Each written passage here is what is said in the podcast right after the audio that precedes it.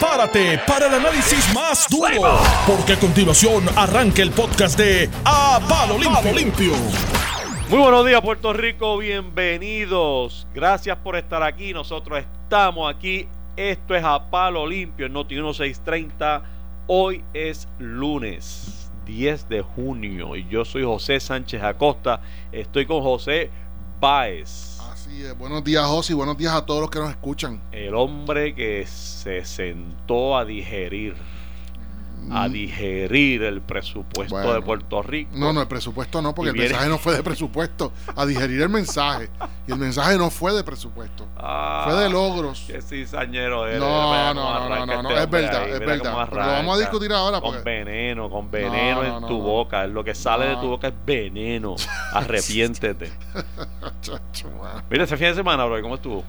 Bien, bien, mano, bien. Traté de. Me quedaba un cantito de. ¿Sabes que estoy trabajando con el techo de la casa hace mucho Chico, tiempo? pues, Tratando de impermeabilizarlo. Te tengo que preguntar algo fuera del aire de eso. Porque estoy bregando con eso también. De verdad que si tiene que ver con elastoméricos, de verdad que te puedo contestar todas las preguntas que tú quieras, mano. pues, pues, te- hablamos ahorita fuera del aire porque probablemente Oye, lo malo fue que me cayó un aguacero, mano. Sí, mano, Ah, un tremendo aguacero. No, yo tuve, yo tuve un fin de semana medio trascendental. Se, me, se me, me dejó a pie una de las, uno de los carros con uno de mis hijos de, de noche. ya Estabas sabes. lejos de, estabas Eh, lejos de la estaba casa. lejos, este, Ah, eh. Grúa. Ah, diablo, eso es lo que esa es la pesadilla más grande. Cuando uno está bien lejos y uno tiene que pagar una, una No, plataforma. estaba tan lejos, pero, pero Pero el área metro, pero no estaba. si fue plataforma, por lo menos se te fueron 100 pesos ahí, por lo menos, ¿verdad?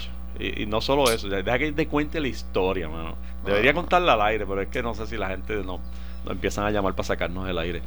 Pero eh, la historia está tan brutal. Te lo voy a hacer fuera del aire, en el intermedio, y tú me dices si vale la pena hacerla cuando regrese. Dale, dale, dale. Este. Mira, pues, pues muchas cosas pasaron, pero parece que la noticia del momento nos obliga a hablar del presupuesto, por lo menos del mensaje que ofreció- mensaje, Ah, del mensaje. ¿viste cómo aprendo? El mensaje que ofreció el, gober- el gobernador allá en Ponce, en el complejo ferial de Ponce.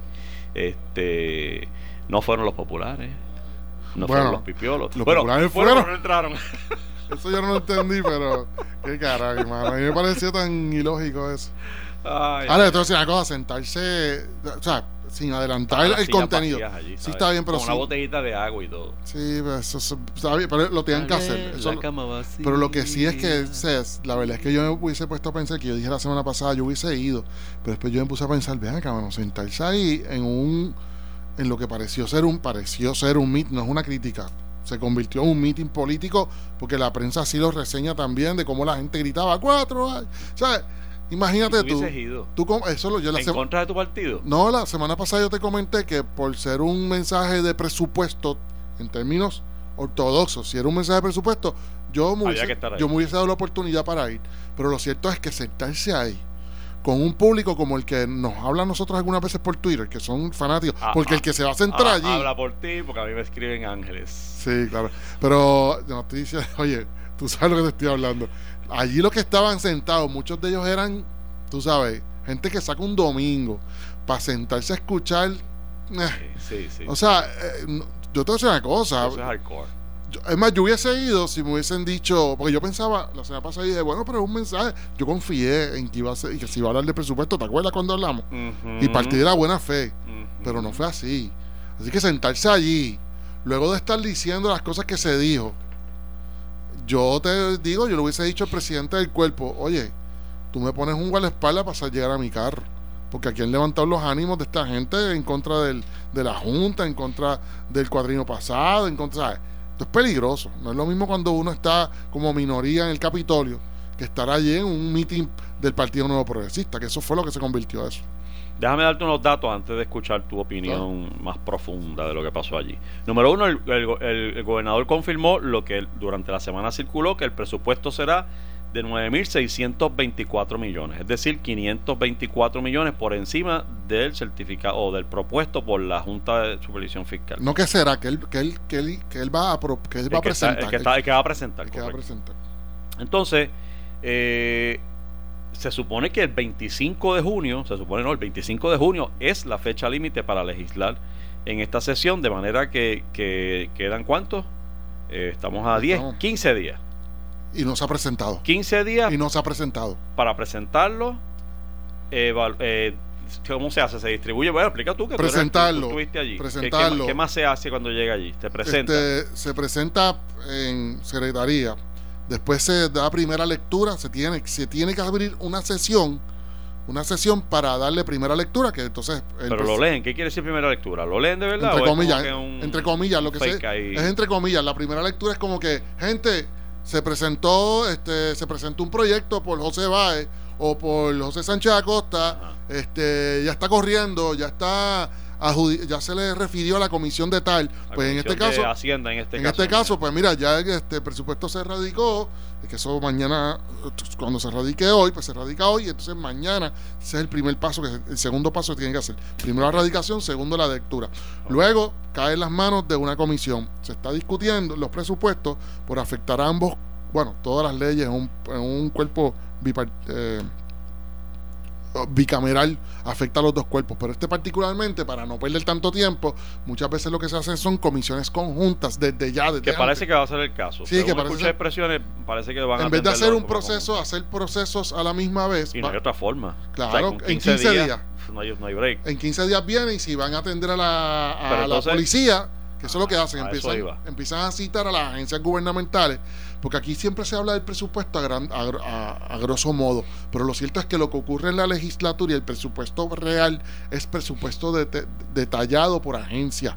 Eso es lo que se considera en la legislatura. Cuando se habla el gobernador para, efect- para simplificar el, el discurso, se habla de tantos millones para seguridad, ¿ok? Pero entonces va 911. Hay veces que ay, se supone que se celebren vistas públicas allí con la agencia, con, con, la presencia. con, la, con la presencia de los directores, lo- lo- la, administración de las distintas agencias. Correcto. De todas las Eh, agencias. la, más, la más importante, las otras se recibe el presupuesto como 911, ese era el ejemplo que te iba a dar, de seguridad, pues tú vas a tener posiblemente 911, pues no lo van, no van a sacar un día para escuchar 911. Lo que hacen es que viene el secretario de seguridad y cubre todas las agencias de seguridad pública. Y, y así mismo con salud, y así mismo con educación, y así mismo con familia, en vez de coger cada una de las agencias y, Y, discutir. y entonces allí la dinámica es, yo legislador le hago preguntas a ese... A cuestionas esa- partidas, cuestionas. cuestiono- pero es que porque voy a cuestionar partida si ya la partida está. No, pues tú cuestionas. Porque, porque, de hecho lo que estoy pensando mientras te escucho No, es están dónde quedó los tiempos del, presupuesto base cero, que todos los candidatos se abrazaron aquí en la campaña electoral. Todos los candidatos se abrazaron al presupuesto base cero. Eso no Y de momento eso como que... Eso es un reto hecho, yo me, grande. yo me ilusioné tanto, mano, cuando se hablaba de eso, porque era como que, ajá, ahora los, los jefes de agencia llegan allí a justificar, como yo lo interpretaba, lo del base cero, Ajá. pues llegan allí a justificar su presupuesto. Dime desde cero cuánto tú necesitas. No al revés, donde yo te digo, ok, tú tienes 100 millones. Sí, no, no es como que, oye, el año pasado usaste 30, y- 100 millones. Ajá. Este, ¿por qué estás Y pidiendo más 99. ahora? ¿Estás de acuerdo o no estás de acuerdo? No, no, entonces base cero era desde abajo. Este, es cero, es que que lo estás que- en cero. Lo que hacemos todos en nuestras casas. Exacto, estás en cero, empiezas a justificar, como Sí, cuando sí. tú le haces a tu, a tu hijo que te dice, mira papi, me voy a dar un viaje para tal sitio. Ok, ¿cuánto Este, necesitas para comer? Exacto, O sea, y él para empieza a decirte, pues mira, voy a alquilar un hotel de tal cosa, voy a alquilar un carro así, y tú vas diciéndole sí o no. ¿Y tú crees que eso se puede hacer en 15 días?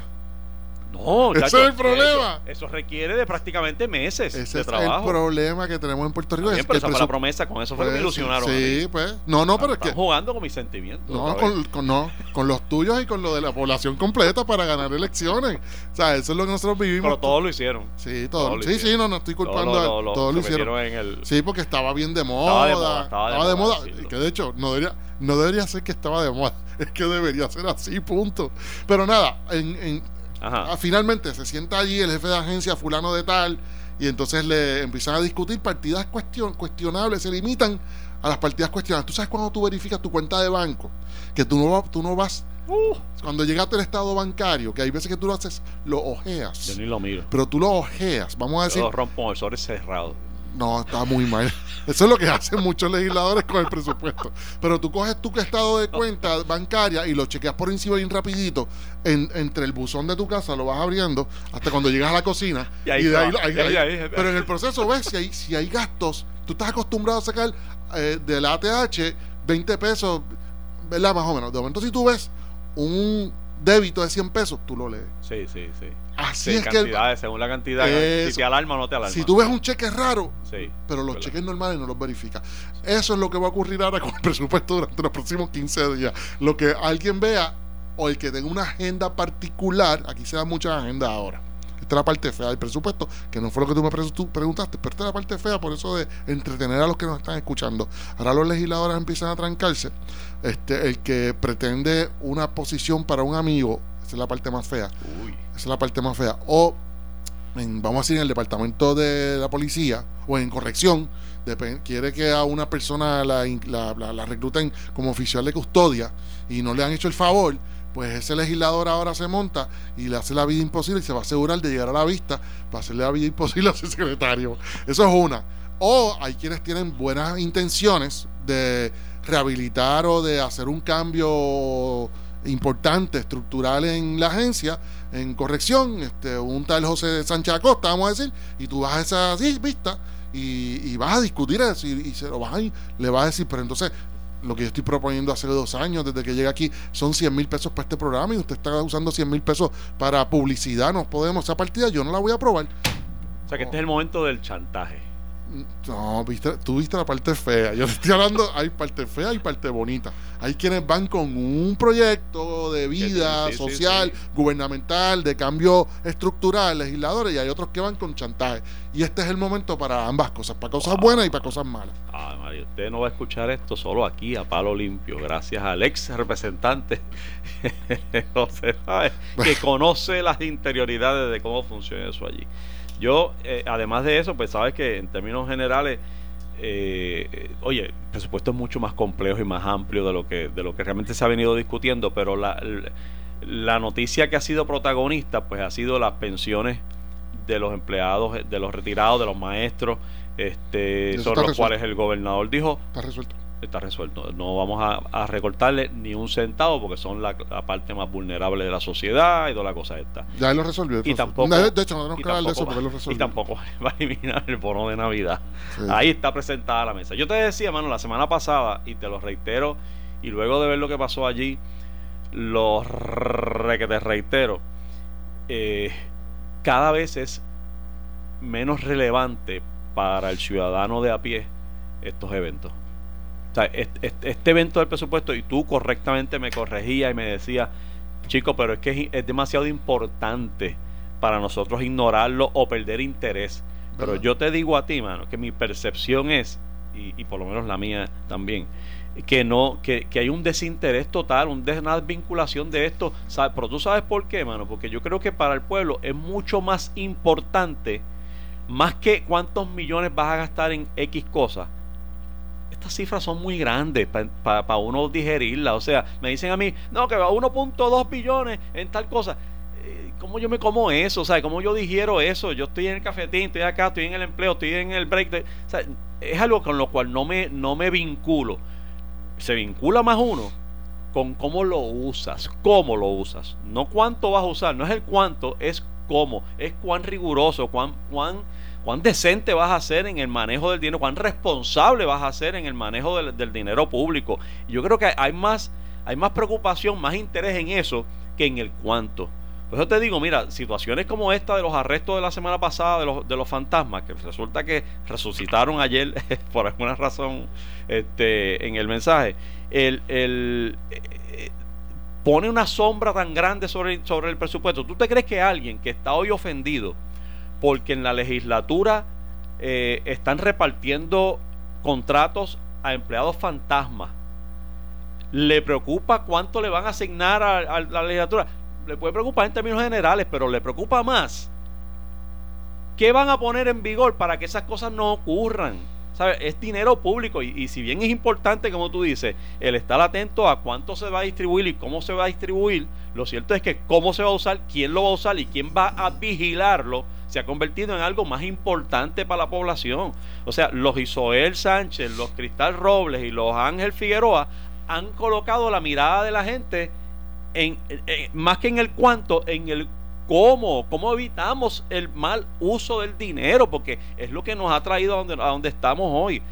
Y entonces, para, para carambolas de la vida, este, eh, el gobernador, que yo creo que el mensaje de Ponce, la idea de Ponce era un poco desvincularse también de lo que del escenario del Capitolio, donde acababan de ocurrir unos arrestos. No se hubiese visto muy bien, no sé si tuvo que ver, pero parecería haber tenido que ver la decisión de mudarse para Ponce. Eh, pues siguen los fantasmas allí. Entonces, para completar, el, asunto de la iluminación en la tarima, cuando lo toman desde, desde lejos, aparecían como una, una sombra al lado del gobernador. ¿Tú no viste eso, mano? Una sombra al lado del gobernador. ¿Verdad? Sí, como si, como si hubieran tres gobernadores allí. Está el gobernador en el medio. Entonces, por una cosa brutal, tienes que ver esa foto. Y, y, dos sombras con podio y todo a los lados. Entonces, ¿para qué fue eso? Hoy, hoy, hoy en las redes hay más vacilón y más interés en los dichosos, las fantasmas que se colocaron en la tarima que en la que en el mensaje mismo. Te digo la verdad, el mensaje mismo. Eh, Mira, el mensaje, te tengo que decir, Déjame explicarte una cosa, mi, mi apreciación del mensaje. El mensaje para mí lo vi bien malicioso y disociador, José. Malicioso. Malicioso y disociador porque el contenido del mensaje lo tengo aquí, párrafo por párrafo. No hay un párrafo corrido que no diga algo que no sea o media verdad o sea eh, o que desinforme o que sea confrontacional o disociador, eh, particularmente en contra de la Junta yo te, mira, te voy a ir directamente y te voy a hacer siete señalamientos rapiditos porque no voy a aburrir a la gente con esto. De hecho, me sentía hasta mal de discutir esto hoy porque yo decía, ya entre manos, usualmente yo tengo que sea algo positivo que decir, este, porque de verdad que parece, no parezco ni objetivo hablando de esto. Hasta pensé ni discutir esto hoy. Pero tengo que decirlo porque es que no me queda otro remedio, ¿verdad? Yo vine para eso hoy. Sí, hoy me pesa, me pesa mucho. Pero anyway, ¿Sabes cómo me pongo? ¿Para que me invite? Sí, sí, no, no, pero lo digo sin, hasta sin molestia. Mira, en, en, una ocasión él dice en el mensaje escrito que está circulado, y yo lo circulé, le hice el favor también de circularlo, porque yo creo que la gente tiene que exponerse al tema. Por lo menos tiene que exponerse al tema. Mira, él, él dice que ya aseguró, este, viene diciendo hace tiempo que aseguró todas las pensiones. Tú sabes que las pensiones son alrededor de 2 mil millones de dólares al año. Él no ha conseguido esos ahorros. Él dice que lo consiguió, que esté eh, congelando plazas, como 24 mil plazas. Tú sabes lo que yo hice un cálculo simplista. Para tú lograr entre 1.500 y 2.000 millones de dólares, tú necesitas congelar como 75 mil plazas en el gobierno de Puerto Rico. Y eso no ha ocurrido. O sea que eh, él lo que ha hecho son ahorros incidentales, como los que tú puedes hacer en tu casa, dejando de ir al cine o dejando de comer.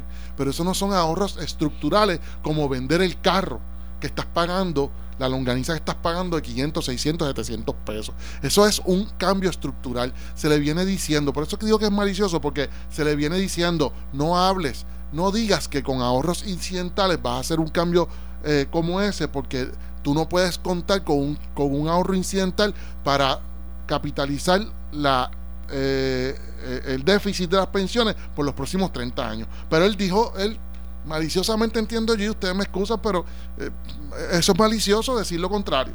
La reducción de gastos. Él estuvo todo el, todo el mensaje atacando a la Junta. Sin embargo, y ahí, y publicó unas tablas de cómo redujo gastos.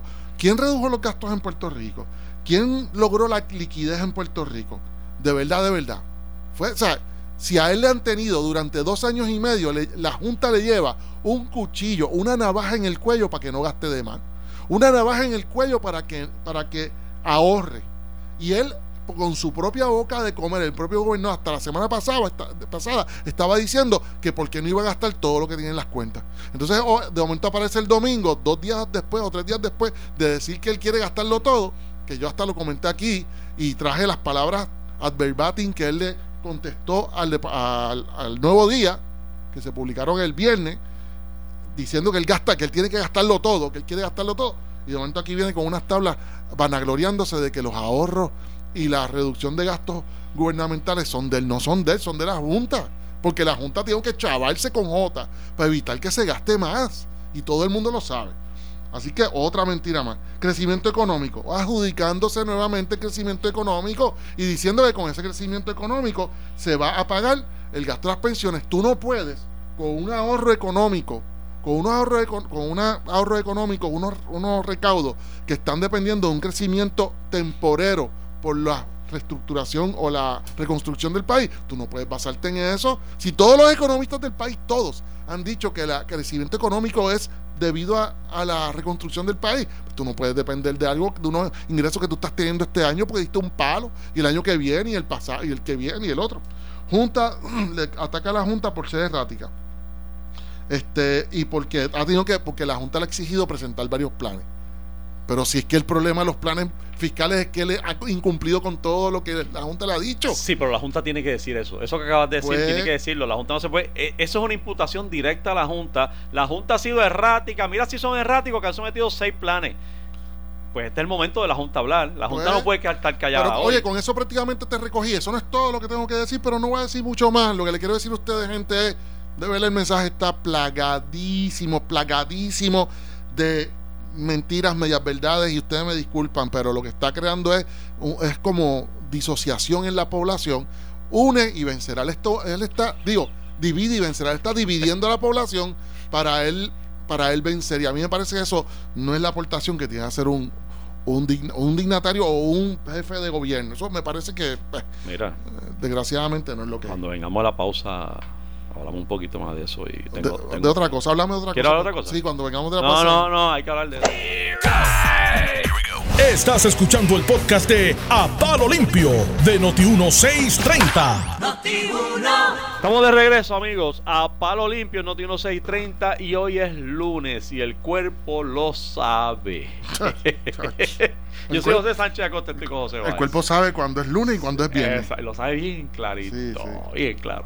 Mira, déjame decirte sobre este asunto del. Y no, no vamos a aburrir a la gente más con, el presupuesto y los detalles, pero, pero en términos generales el paso interesante ahora es, ¿y qué va a pasar?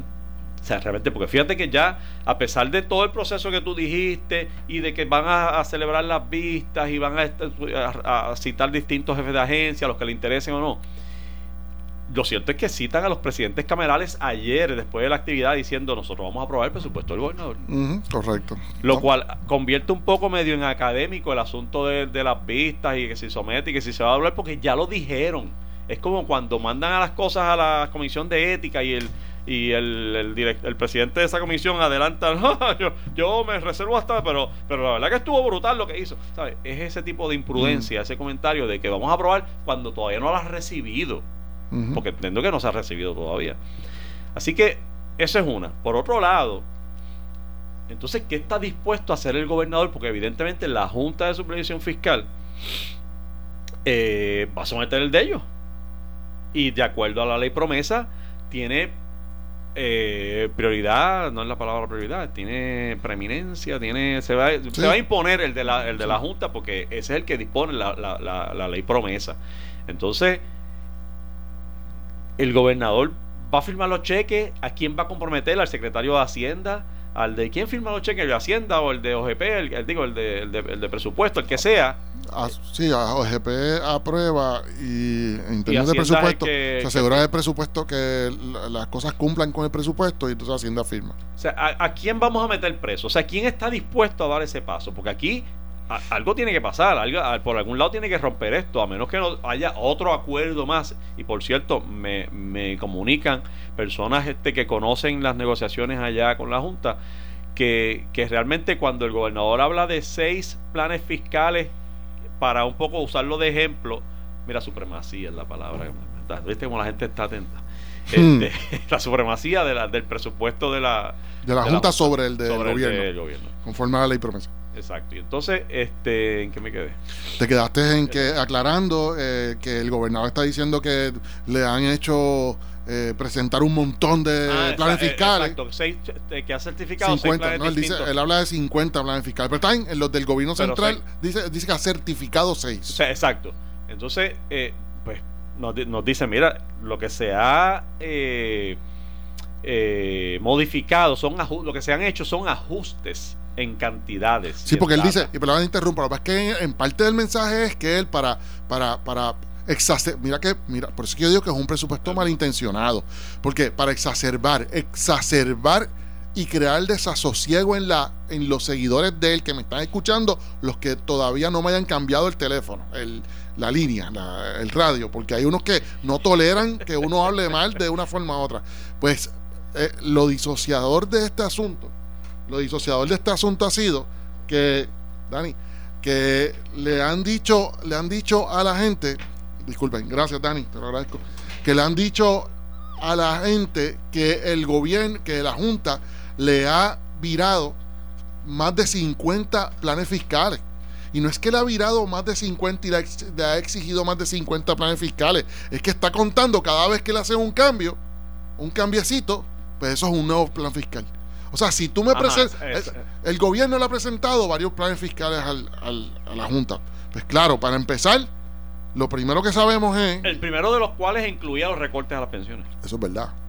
El que se celebró allí en el jardín hundido. Correcto. Eh, eh, que fue por. O sea, correcto. Pero lo, lo, peor de todo es que le están dando a entender a la gente que la Junta tiene una. que es errática y que tiene mala intención al bloquearle todos los planes fiscales. Pero la realidad es que si tú como gobierno llegas con un plan fiscal que no, que de antemano sabes que no cumple y estás utilizando el plan fiscal como un medio de, transmitir un mensaje de que, de que tú eres, tú estás a favor de todo el mundo, de todos tus electores y que no vas a tocar nada, ya lo estás haciendo a través del, del plan fiscal, poniendo partidas que son partidas que no podemos costearlas, pues te lo van a cambiar. Así que Sí, pero, pero entonces, como te decía antes de al aire, la Junta, me parece a mí, está obligada hoy a hacer esa aclaración. No, no, no obviamente tú y yo lo interpretamos y, y, tenemos nuestras lo que pensamos, ¿no? Nuestras, posiciones en cuanto a la Junta y la interacción, pero lo cierto es que algún portavoz de la Junta tiene que aclarar ese dato porque no puede quedarse, no se puede quedar dado. Este, este asunto de que ustedes son los erráticos porque han sometido seis veces esto, eh, yo creo que merece una aclaración. Y no sé si es Aresco la indicada para hacerlo. Eh, por la cuestión del idioma y bueno, no sé, no sé, debería ser ella, pero pero quien sea, eh, no se debe quedar en el aire ese, ese cantazo de que ustedes son los, mira si son erráticos que han tenido que hacer eso seis veces ya. Errático es el que lo presenta, errático es no por defender a la Junta, ha sido proceso de negociación. Pero peor todavía, errático es la persona que lo presenta continuamente inyectando unas cláusulas y unas líneas que de antemano sabe que no se las van a aprobar, porque todos sabemos lo que es lógico. Lo lógico es que hay unos gastos que tú no puedas... ¿Cuántas veces le han dado en la, en la, en la parte de arriba de la mano y le han dicho, eso no se hace? Si estamos tratando de, de recuperarnos fiscalmente, no gaste esos chavos aquí, no gaste esos chavos allá.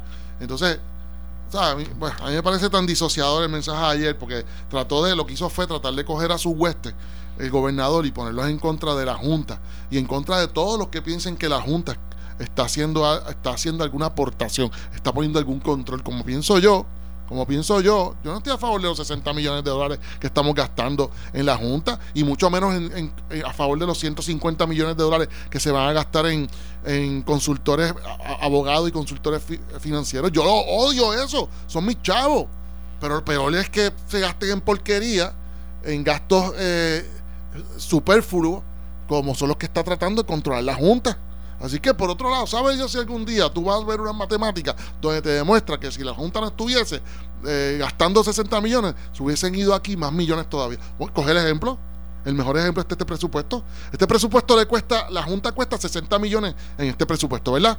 Pero la Junta está eliminando 500 millones o 600 millones que el gobernador está tratando de gastar ponte a pensar en eso. Pues los 60 millones que tú estás gastando en la Junta es para evitar que el gobierno gaste 500 o 600 millones de dólares. Entonces, ¿dónde está? Pues, pues nos estamos ahorrando, porque son 600 millones de dólares que se quieren malgastar o gastar de más. Pues nos estamos ahorrando ahí 540 millones. ¿Tú, ¿Tú, entiendes la dinámica? Esa es la parte que la mayoría de las personas no entiende. Y solamente están escuchando los que quieren escuchar. El que yo, cuando, tan pronto yo dije que ese presupuesto es malicioso, todos los seguidores de Ricardo Rosselló cambiaron la radio, cambiaron el canal. No, no, te escuchan, te escuchan con mucho cariño. Mira, este, ¿quieres cambiar el tema? Hace rato, por eso te dije, te dije que cuando llegáramos de, del, yo no quería hablar de esto, mano, no quiero hablar de esto. Mira, renunció este Pierluisi a Daco, ¿viste? Esto fue el viernes. Este, e, es una renuncia que no me sorprende. Mira, vamos, déjame aclarar porque la gente rápido cae.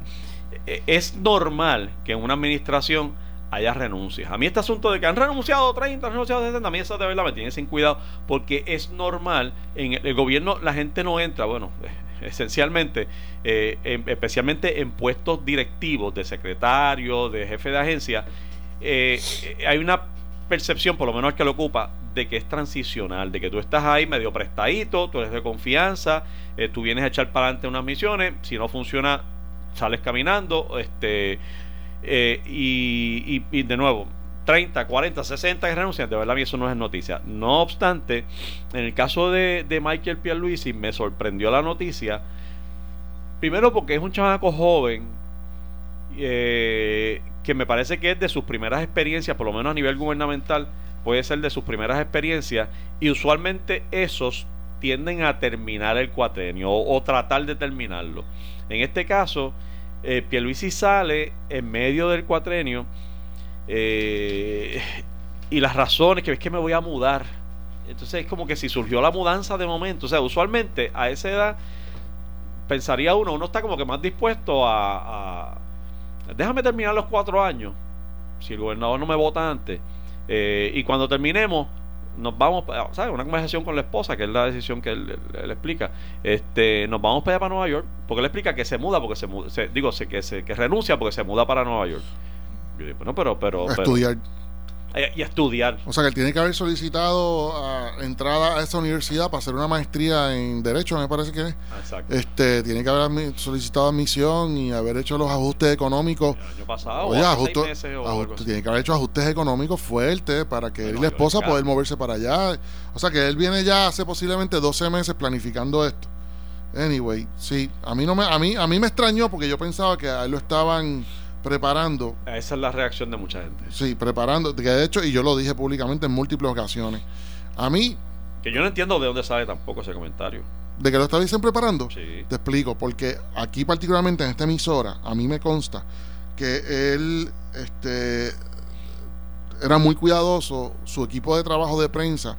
Este, era muy cuidadoso en las entrevistas que él daba. Aquí, aquí no solamente, ponte a buscar una entrevista difícil que él haya atendido.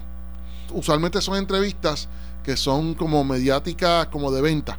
Cuando él está haciendo algo de superhéroe, Superman, super algo, el super secretario, cuando él está diciendo algo positivo, que está interviniendo, dando una noticia positiva, esa era la única eh, momentos donde él participaba en una entrevista. Las demás entrevistas o cuestionamientos, él los pasaba por alto, incluyéndome a mí, que yo en un momento dado eh, le cuestioné, le pedí reunirme para discutir qué había hecho con unas órdenes eh, de congelación de ganancia, de, de, márgenes de ganancia con los de diésel. Y entonces le cuestioné aquí, aquí le cuestioné en varias ocasiones, por antes de cuestionarlo aquí traté de comunicarme con él y él no, no daba la cara. Y le pasaba también a, a, algunos periodistas de aquí. Este, eh, ¿A Carlos? No, estás pensando. Bueno, anyway. A uno, de los periodistas, a uno de los periodistas de aquí le pasó y yo hablé con, con esa periodista en, múltiples ocasiones y se le hizo súper, súper difícil a pesar de que ellos conocen a la gente de prensa. Y era y eso pasaba en todas partes. Búscate los recortes de periódico y las entrevistas para que tú veas. Y, parecía como si they, were grooming him para algo, para legislatura o algo así.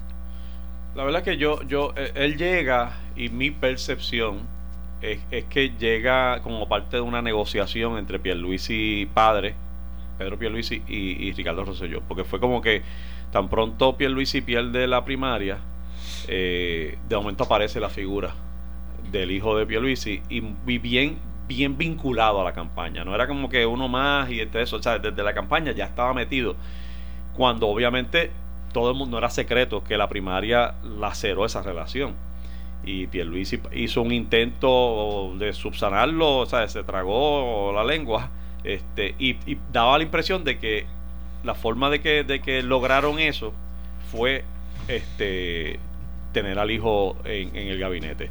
Eh, y ahí salió el famoso anuncio aquel donde sale Pierluisi en un carro con, con, con Rosselló y creo que el hijo iba atrás y era horrible la impresión, tú sabes, pues sí, porque...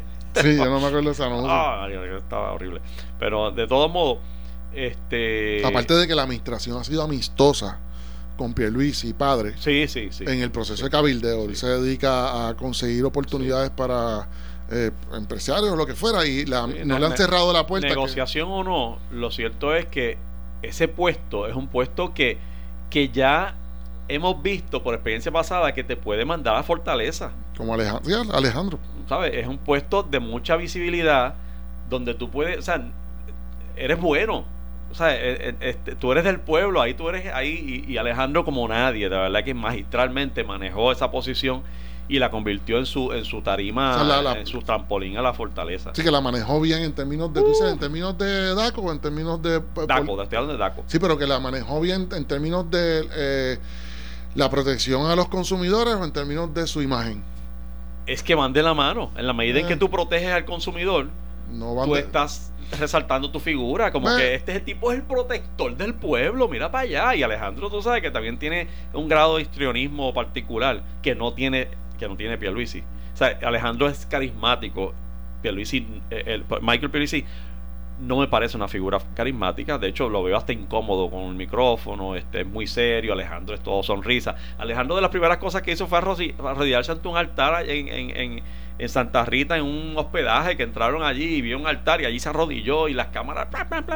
¿Sabes? Eh, eh, eh, Alejandro usó bien el puesto. Alejandro cogió a Daco y lo vino patas arriba. Qué barbaridad. La, la, verdad es que yo te decía, José, yo no, yo no nací para esto. yo no nací para esto. Yo creo que, yo creo que Michael Pierluisi tampoco nació para eso. Michael no lo hizo bien, eh, hizo yo, bien. Yo creo que hay más, hay una incomodidad, eso es que quería llegar. Yo creo que la salida de Michael es una incomodidad que venía cocinándose hace tiempo. Además de que le toca, hay que reconocerlo, le tocó el periodo más difícil que ha pasado Daco, que es el después del huracán María. O sea, el, el, el, el pre y post María para un secretario de DACO no es fácil, pues está todo el mundo el ganso. Bueno, mira la situación que tú denuncias. Bueno, y, te voy a decir una cosa, al, día de hoy tengo que decir que él se va en mi récord, gente, en mi récord, se va con una marca bien fea, en, una, en un sentido particular. Y eh, su grupo de trabajo lo sabe. Este, yo llegué a hablar con un asesor o ayudante de él y le hice los cuestionamientos pertinentes. O sea, yo no me quedé aquí solamente en el micrófono hablando. Yo investigué la página de DACO. Le puedo confirmar a todos ustedes, todos los que me escuchan, que yo hice la investigación jurídica de, la, de los, las órdenes que se habían aprobado para evitar que para evitar precisamente que nos cogieran a los consumidores y vinieran unas personas aumentando aumentarnos el precio del combustible luego del huracán.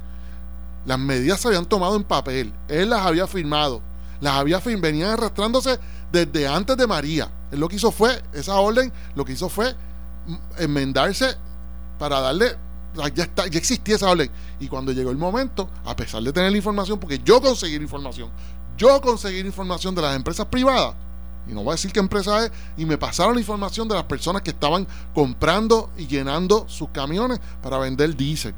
Y lo vendieron cuatro veces el precio, no a, José Sánchez Acosta, a José Báez, no, no, no, no, no, a lugares de envejecientes, a hospitales, a centros de diálisis, que eh, muchos, los centros de envejecientes tuvieron, no tenían el dinero para comprarlo. O sea, y él lo sabía, a él se le cuestionó, yo se lo cuestioné tras bastidores, y nunca ocurrió nada. Y curiosamente, en la lista de esas personas que yo vi, había, yo vi el nombre de un ex cabildero PNP que para mí nunca había transportado, eh, nunca había transportado diésel, y ese nombre, yo sé quién es la persona porque es de mi edad, esa persona estaba allí y, a mí, y me extrañó incluso que utilizara su propio nombre, el tipo. Y, y casualmente ha llegado conocido de la familia Pierluisi, a mí me consta, y no le metió mano a ninguna de esas personas. Para mí eso es una marca. Él nunca explicó. Eliezer Ramos les preguntó y él se fue por la tangente, por la rama. O sea, es que para mí, él nunca ha explicado por qué no atacó eh, a esas personas, o sea, no, no las procesó, no le puso multa. Así que para mí se va con un, un checkmark bien oscuro, bien negro. Y a mí nunca se me va a olvidar eso porque mucha gente sufrió en ese proceso por la falta de diésel. Mucha gente, eso no fue. Esto no es una cuestión política, esto es un asunto bien serio. Bueno, pues yo creo que hasta ahí nos trajo el barco. Hasta que, ¿Queda tiempo, Nelson? ¿Quedan dos minutos?